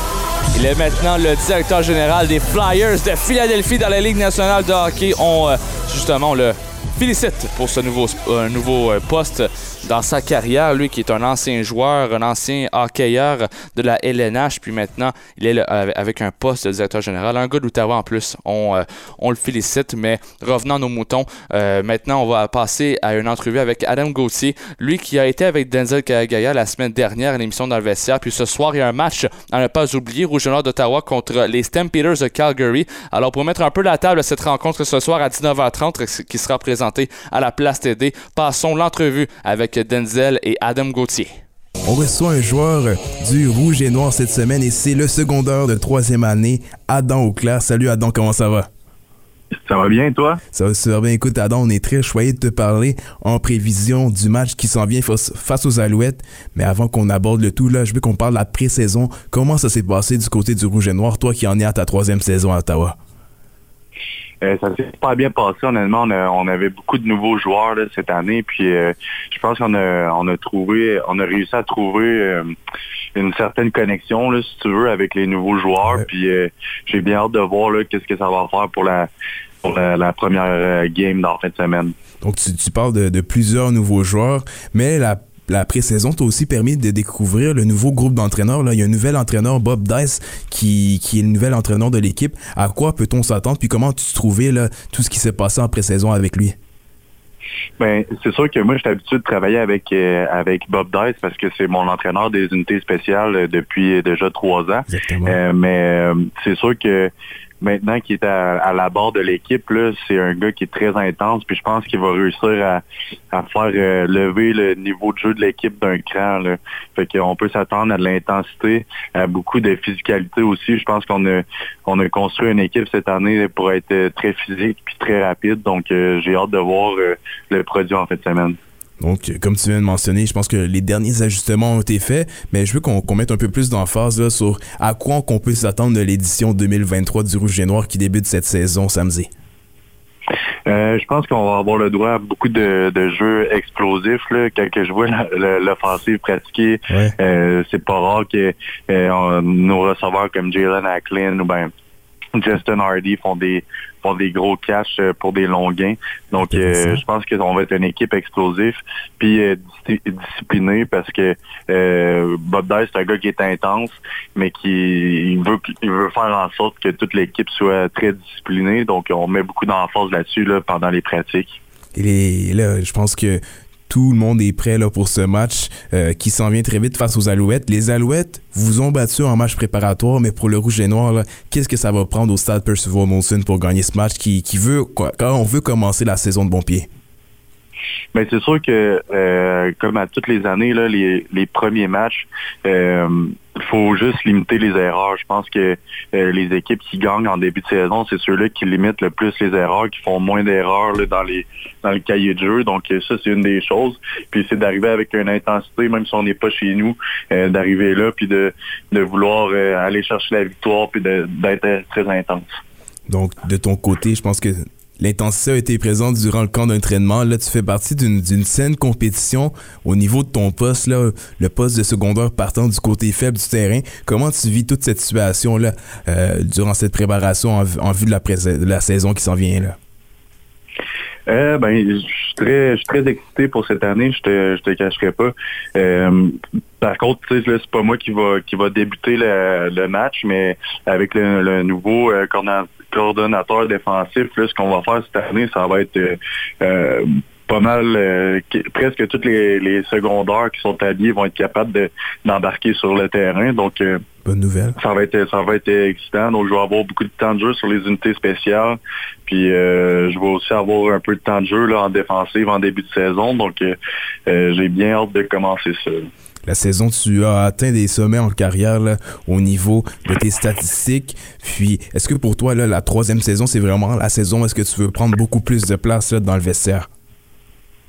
Euh, oui, je te dirais que ça, ça fait drôle parce que quand je suis arrivé a deux ans, j'étais un des, des plus jeunes dans le dans le vestiaire des secondaires. Puis là maintenant, je pense que c'est à moi que je me trompe, là, je suis genre le deuxième plus ça, vieux. ouais. Donc euh, c'est sûr que euh, j'essaie de, de leader les gars, puis j'essaie de montrer. Moi, je suis plus un, un leader qui qui va par l'exemple. Donc, euh, je donne tout ce que j'ai sur le terrain. Puis quand il y a des gars qui sont pas sûrs, ben ils viennent me voir. Donc, c'est un peu, c'est un peu le, le rôle que, que je veux avoir cette année, puis que j'ai commencé à avoir aussi là pendant le camp d'entraînement. Donc, intéressant, ce serait intéressant de suivre la manière dont tu seras en mesure de, faire ta place dans cette brigade, toi qui es un des vétérans, même si tu es à ta troisième saison. Mais si je me trompe pas, tu es originaire de la Beauce. Oui, c'est en plein ça. Euh, j'ai, vécu en Beauce jusqu'à 17 ans, puis après ça, je suis parti de chez nous là, pour euh, euh, aller jouer au football à Sherbrooke, puis après ça, je me suis dirigé à l'Université Laval. Puis je veux qu'on aborde un peu, un peu plus sur la bourse. La bourse qui va être quand même très bien représentée là, lors de cette saison 2023. Tu vas affronter un autre beauceron là, de l'autre côté, du côté euh, des Alouettes. Est-ce que tu penses que vous allez vous échanger quelques mois avant le début du match?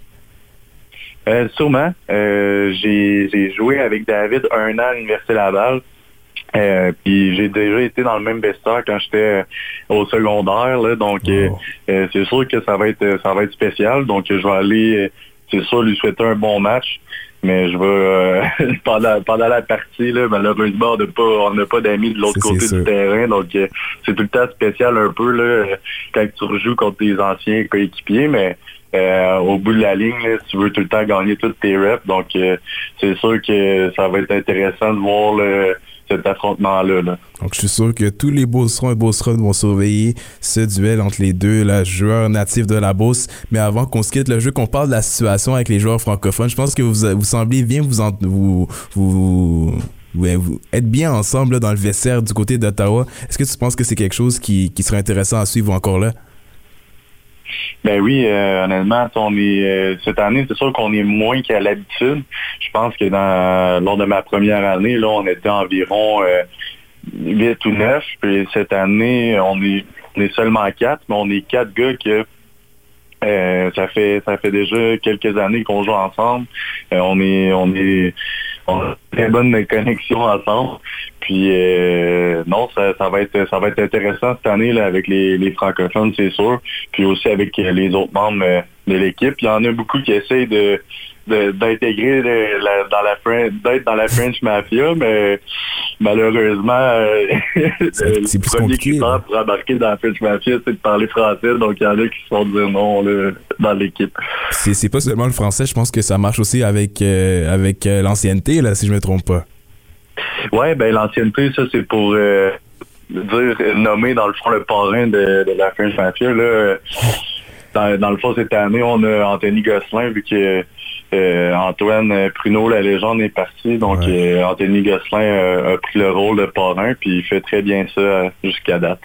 Donc, euh, intéressant à suivre de ce côté. Puis juste une dernière question, là. Je veux que tu nous parles du camp que toi et ton frère avez organisé cet été. Vous semblez être impliqués dans le développement des jeunes joueurs qui visent à un jour atteindre là, les, euh, les, plus grands, les plus grandes ligues de football, tout comme vous. Donc, comment a fut cette expérience-là?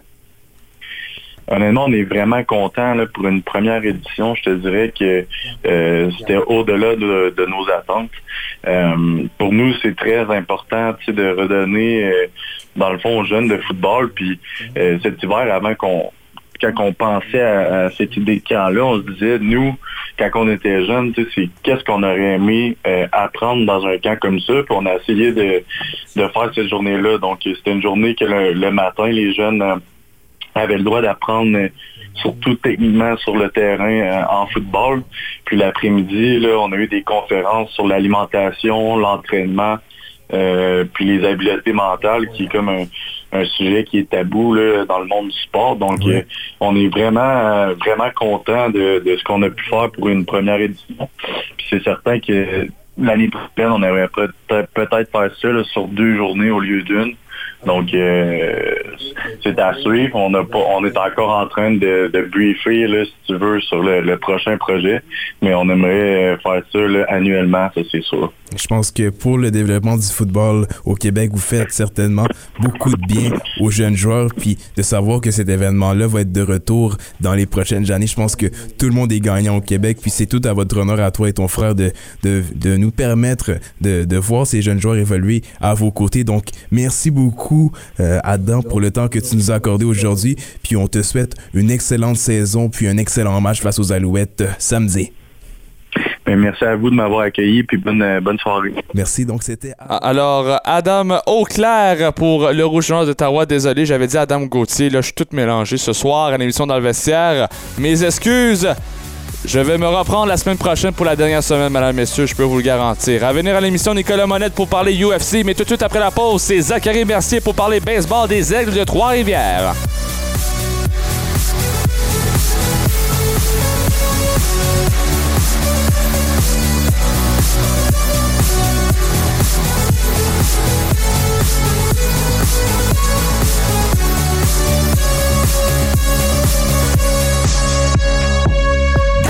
Écoutez vos émissions préférées où vous soyez grâce à l'application mobile Unique FM.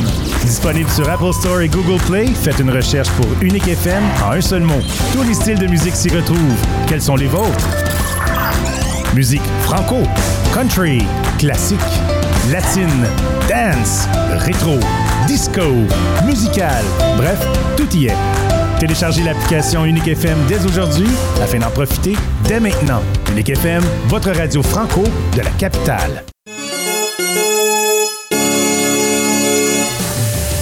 La saison des Titans d'Ottawa de la Ligue Frontier, c'est au 94.5 Unique FM que ça se passe? Ces derniers complètent leur série de trois matchs face aux Wild Things à Washington. La rencontre débute dès 19h. Festival franco-ontarien est de retour en juin au Parc Major pour souligner la plus grande fête franco de la capitale. Unique FM fera une émission en direct du Festival franco-ontarien le vendredi 16 juin de 17h à 19h.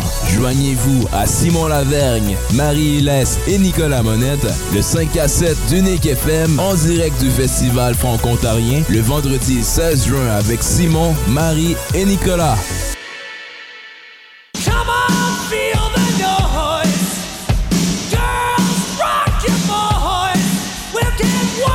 Salut, ici Thomas Chabot des sénateurs d'Ottawa. Vous êtes dans le vestiaire 94.5 Unique FM.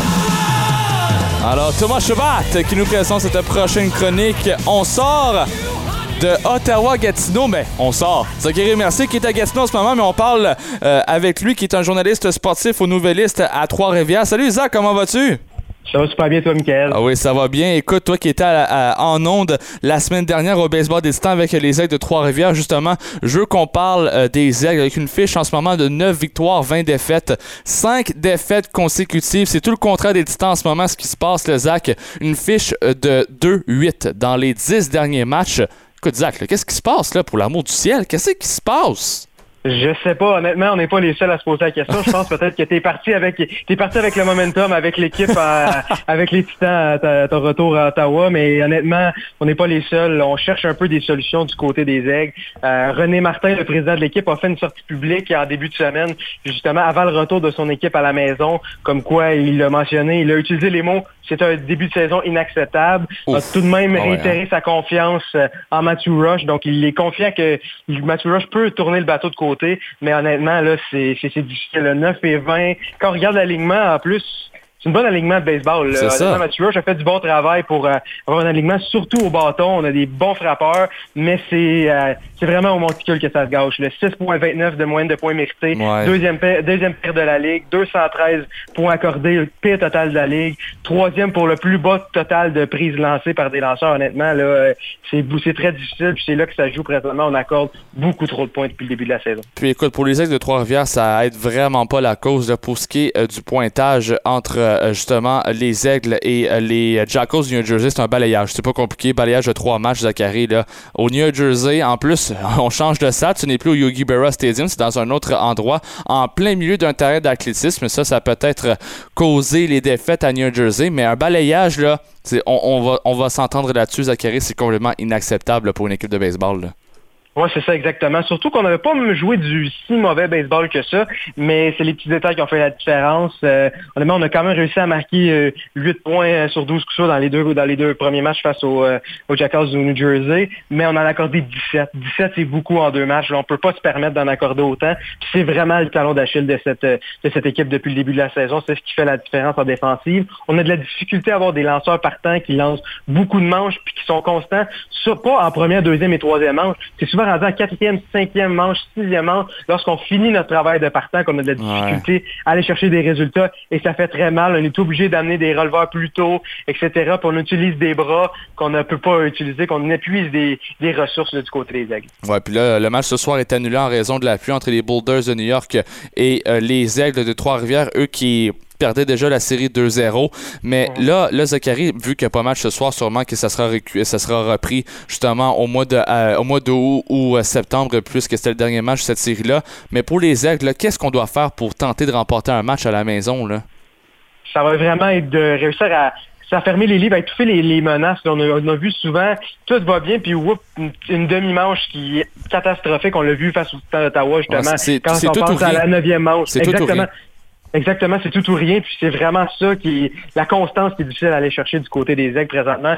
Puis c'est vraiment ça. C'est faut que les lanceurs lèvent le niveau de jeu parce qu'au niveau, niveau du bâton, on se tient dans le milieu de peloton, le milieu de la ligue, on a des bons trappeurs qui sont capables de produire des points, mais quand, quand tu accordes 9-10 points par match, euh, c'est difficile de gagner, même si ton attaque va t'en chercher 5, 6, 7, ça fonctionne pas. là. Le calcul ne fonctionne pas à la fin de la journée. Ouais, puis là, euh, puisque tu es là, Zachary, je veux qu'on parle euh, de Ligue nationale de hockey avec les Golden Knights de Vegas qui remportent euh, la Coupe Stanley à leur sixième saison dans la Ligue nationale. Honnêtement, Zach, euh, on n'est pas surpris. C'était 3-1 la série pour Vegas et là, on remporte la Coupe Stanley. En plus, au T-Mobile Arena à la maison.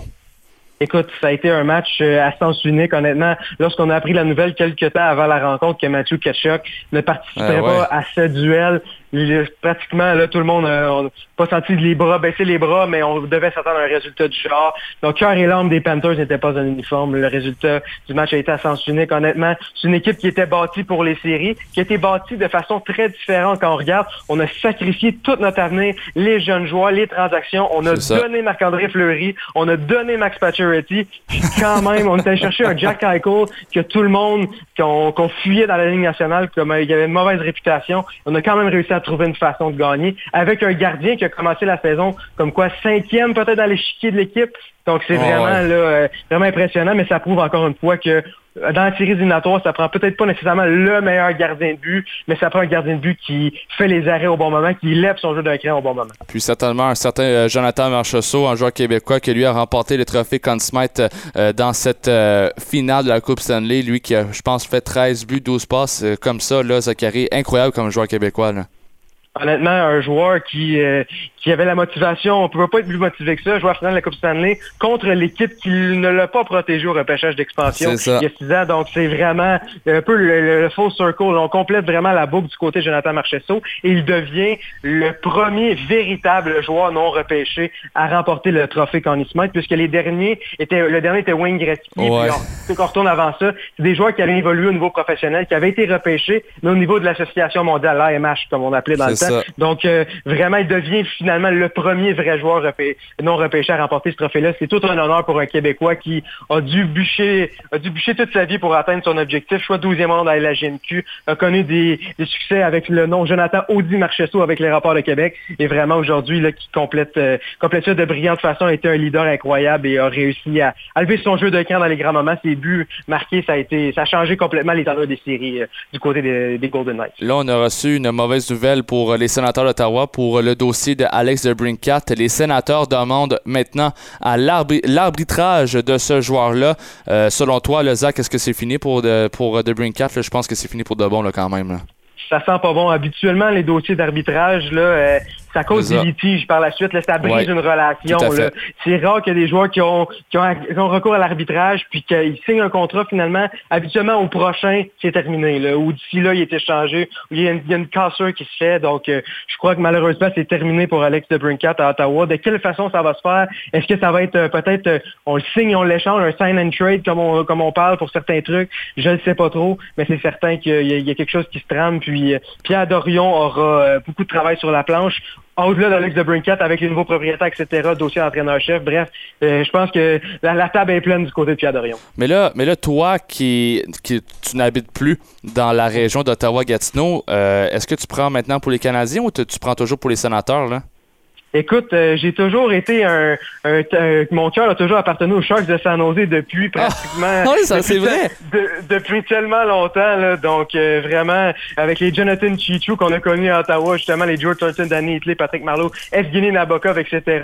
Mais là, j'ai un de mes super bons amis, Benoît Gros, que je salue, un joueur de Gatineau qui fait sa place avec les Ducks d'Anaheim. Donc maintenant, que mon cœur est déchiré quand ton équipe favorite joue contre euh, le, le plus grand rival d'un de tes meilleurs amis. Donc euh, je suis peut-être en train de changer mon fusil d'épaule, mais je reste quand même en Californie. C'est un peu plus confortable qu'à Canada. Alors, ben, toi qui n'es pas partisan des Canadiens de Montréal, parce que mon, prochain sujet s'attarde à Graham Renband et Donald Balfour, qui ont été co- congédiés par l'organisation euh, du tricolore. Mais là, on, on sait qu'il y a eu beaucoup de blessures l'année dernière, Zachary, mais est-ce qu'il méritait vraiment de se faire congédier selon toi?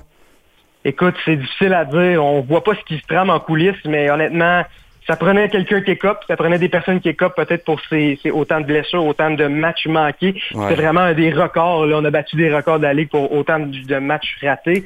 Euh, c'est certain qu'il y a comme un Cole Caulfield qui en a manqué plusieurs. Si ça avait été une, une saison qui, qui avait, il y avait une course aux séries ou quelque chose comme ça, une importance, n'aurait probablement pas subi l'opération, aurait disputé des matchs de plus, mais certainement pas le seul dans, ce- dans cette situation-là. Mais ça te prenait des coupables, puis je pense qu'on a dû euh, tourner la page, on a dû trouver des coupables, puis on a décidé de les limoger. Mais c'est certain que c'est rare qu'on voit ça là, dans la Ligue nationale de hockey, que ça fait peut-être autant jaser la- le congédiement de certains thérapeutes et préparateurs physiques. là. Puis euh, je veux qu'on termine notre chronique ensemble, Zachary, avec une nouvelle qui est sortie il y a quelques heures. Un certain Simon Gagné qui devient officiellement euh, DG des Remparts de Québec. Mais on écrit l'histoire aujourd'hui dans la Ligue euh, de hockey junior majeur du Québec parce que une certaine Nicole Bouchard, elle qui devient la première femme à occuper le poste de directrice générale adjointe, le Zachary, quand même, c'est- pas piqué des verres, là. Non, exactement. Honnêtement, un coup de chapeau à Nicole Bouchard, que j'ai eu l'occasion de discuter avec elle quelques fois, puisque c'est elle qui s'occupe au niveau des remparts de Québec de la relation avec les médias. Donc, c'est elle qui est au niveau communication, tout ça. C'est elle qui est au, au, au- au- au haut de l'échelle euh, au niveau de euh, communication des rapports de Québec, mais vraiment était le bras droit de Patrick Roy depuis si longtemps. Honnêtement, n'avait peut-être pas le titre d'assistante euh, directeur, directeur général, mais faisait tout comme. Là. Honnêtement, il était pratiquement le bras droit de Patrick Roy, est impliqué dans plusieurs décisions. Honnêtement, c'est ce qui reste après les départs de Jacques Tanguay et de, de, de- de Patrick Roy. C'était la pierre angulaire qui restait peut-être celle qui, qui a connu toutes les toutes les, les dernières années avec les remparts, puis là, on fait place à la prochaine génération. Avec un Simon Gagné qu'on prétendait peut-être comme un Ouais. entraîneur-chef, mais finalement va se retrouver au deuxième étage comme directeur général. Euh, aura certainement dit qu'il va avoir la tâche de trouver le prochain, mais c'est toujours plaisant de voir quelqu'un qui a marqué un peu la, la- la région de Québec, un gars de Québec, revenir, connaître du succès déjà comme assistant entraîneur, prendre déjà du galon et déjà là, il va faire sa marque. Puis euh, la tâche s'annonce ardue là, avec les remparts qui entrent dans une phase de reconstruction, tout comme les Olympiques de Gatineau. Zachary, merci. Toujours un, un plaisir de parler avec toi, mon ami, à l'émission Dans le Vestiaire. Puis nous, on se reparle la semaine prochaine pour notre dernière chronique ensemble à l'émission Dans le Vestiaire cet été. Alors, je t'invite à la dernière semaine pour euh, l'émission Dans le Vestiaire. Puis on, sera- on va certainement parler de baseball et de hockey. Merci beaucoup, Zach. Puis euh, je te souhaite une bonne soirée. Merci, bonne soirée, Michael. Puis, puis un bon séjour à Gatineau. là. Qu'est-ce que tu fais de spé- qu'est-ce que tu fais de spécial à Gatineau cette semaine, là, vu que tu habites à Trois-Rivières maintenant? On joue au golf. On profite de certains moments. Là, j'étais allé jouer au golf euh, hier au Sorcier. Demain, peut-être une autre ronde qui s'annonce euh, au Sorcier avec euh, pour le tournoi des Olympiques des Gatineau, tout ça, etc. Mais regarde, on en profite avec la famille, amis. On va jouer au golf, on en profite, même s'il pleut. Écoute, on fait avec comme un petit manteau, puis on va s'amuser dehors. All right. Bonne soirée, mon Zach, là.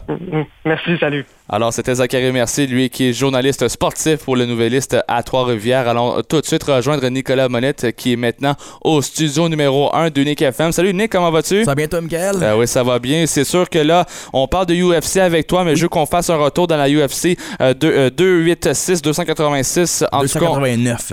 C'est- C'est mon écriture qui est pas lisible. Non, non, mais tu m'as écrit 286, là. Ah, ben c'est 289. C'est peut-être moi qui t'ai dans les pommes quand je t'ai envoyé les sujets. Mais c'est la 289 qui se passait à Vancouver en fin de semaine dernière, Rogers Arena. Ben, c'est ça. Six Canadiens sur la carte. C'est ça que j'allais dire. Écoute, mais est-ce que ça, ça c'est, rare que ça arrive, Nicolas, ou c'est fréquent? Euh, c'est très rare euh, qu'il y a même deux Canadiens, je te dirais, qui se battent Ah, sur une carte, même d'accord. voire un. On en a pas beaucoup dans la UFC, donc euh, vu que c'était à la maison, la première fois depuis euh, 2019, si je m'abuse, depuis qu'on était de retour au Canada. Donc la UFC ont fait bon usage de leurs bataillons canadiens pour les mettre sur la carte. Donc, euh, cinq qui sont nés au Canada après une immigrante, dont Diana Belbita, qui a gagné, donc euh, faisant six euh, Canadiens au total. Donc, six victoires de nos Canadiens. Toute façon, je te dirais, assez décisive, de façon dominante. Il n'y a pas eu de « Ah, ben, tu sais, ah, peut-être que tu te l'es fait donner par les juges », type d'affaires. Donc, c'était vraiment des des combats où que c'était clair, net et précis que les Canadiens avaient été meilleurs dans le combat. Oui, tout à fait. Puis là, certainement que là, pour les Canadiens, ça s'annonce positif. Mais là, on a appris une grosse nouvelle aujourd'hui dans le monde de la UFC. Là, un certain Nunez qui prend sa retraite, là, Oui, euh, donc, Monette. euh, suite au 2,89 à son combat, elle a, elle a défendu sa ceinture de 135 livres euh, chez les femmes. Donc, Bantamweight, elle, qui a gagné de façon euh, décisive à la fin du combat. Donc, elle était au juge, puis elle a gagné haut la main et elle a enlevé ses gants. Et elle, euh, elle retire de la UFC comme double champ. Donc, Wow. elle qui était aussi championne à 145 livres. Donc, euh, ça laisse un gros vide dans la UFC. Elle qui était, euh, je te dirais, la GOAT féminine de tous les temps quand ça vient aux combattantes féminines. Elle qui a, qui a battu des noms comme Holly Holm, euh, comme Ronda Rousey, Cyborg. Donc, euh, toutes les grandes dames de la UFC.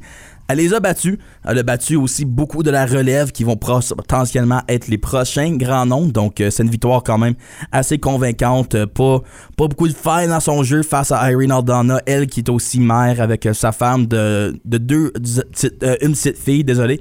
Donc, je pense qu'elle va prendre le temps de se concentrer peut-être à une vie euh, plus familiale. Comme euh, prochain sujet, tu m'as écrit Charles Oliveira. Qu'est-ce Oui. qui s'est passé avec lui, Donc, euh, M. Charles Oliveira? Oliveira, qui était aussi sur la carte à 2,89, euh, et puis il a gagné de façon très dominante. là. Il a gagné dans la première ronde, là, en comme 50 secondes, donc c'était quand Oh, oh, même oh. euh, ridicule. Euh, très vite, donc il ouais, à 4 minutes 10 de la première ronde, Charles Oliveira a mis euh, Benil Darush euh, sur son fessier en quête de sa maman parce que, eh bien oui, il s'est fait euh, ramasser avec un coup de droite et de gauche et ensuite il était perdu un peu. Benil, j'espère. normal, il, s'est fait sonner.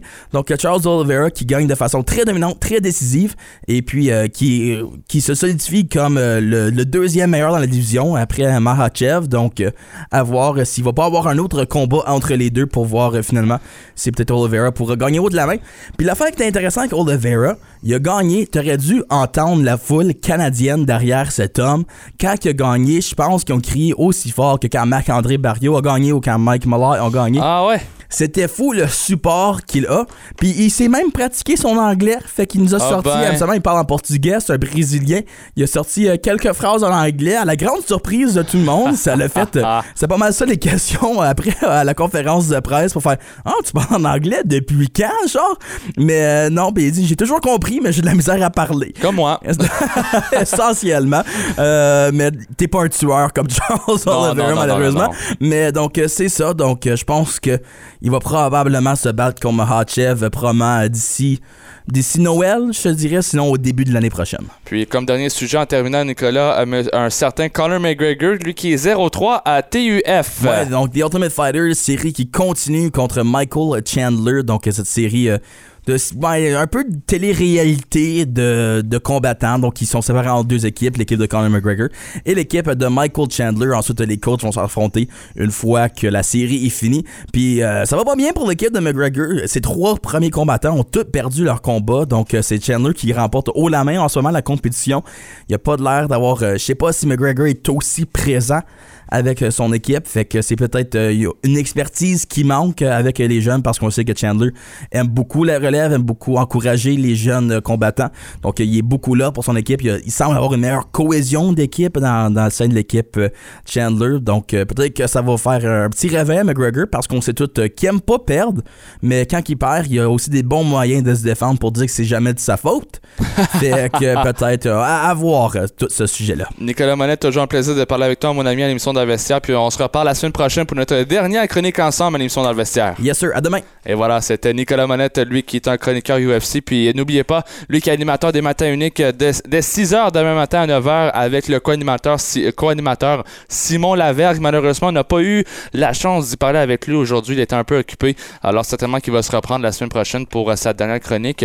Jonathan, à, à ma demande, ajoute quelques musiques avant le baseball des Titans parce que pour nous, ça sera terminé. Euh, J'ai quelques petites préparations à faire pour le baseball des Titans qui s'en vient très bientôt sur nos ondes à 19h entre les Titans et les Wild Things de Washington. Merci beaucoup d'avoir été des nôtres à l'émission dans le vestiaire. Nous invités ce soir. Merci beaucoup à Nicolas Manette. Merci à Zachary Mercier. On remercie euh, Samuel Santo de l'Atlético d'Ottawa, Denzel Kagaya et Maxime Jolicoeur qu'on va rejoindre tout de suite bientôt à l'émission du baseball des Titans. Ça débute à 19h sur nos ondes, sur nos ondes entre les Titans d'Ottawa et les Wild Things de Washington. On veut balayer cette série-là pour une sixième victoire consécutive. C'est ça qu'on veut pour les Titans. Puis j'espère qu'on va l'avoir ce soir sur nos ondes. Alors sur ce, on se reparle tantôt tout le monde. Bye bye, faites attention sur les routes.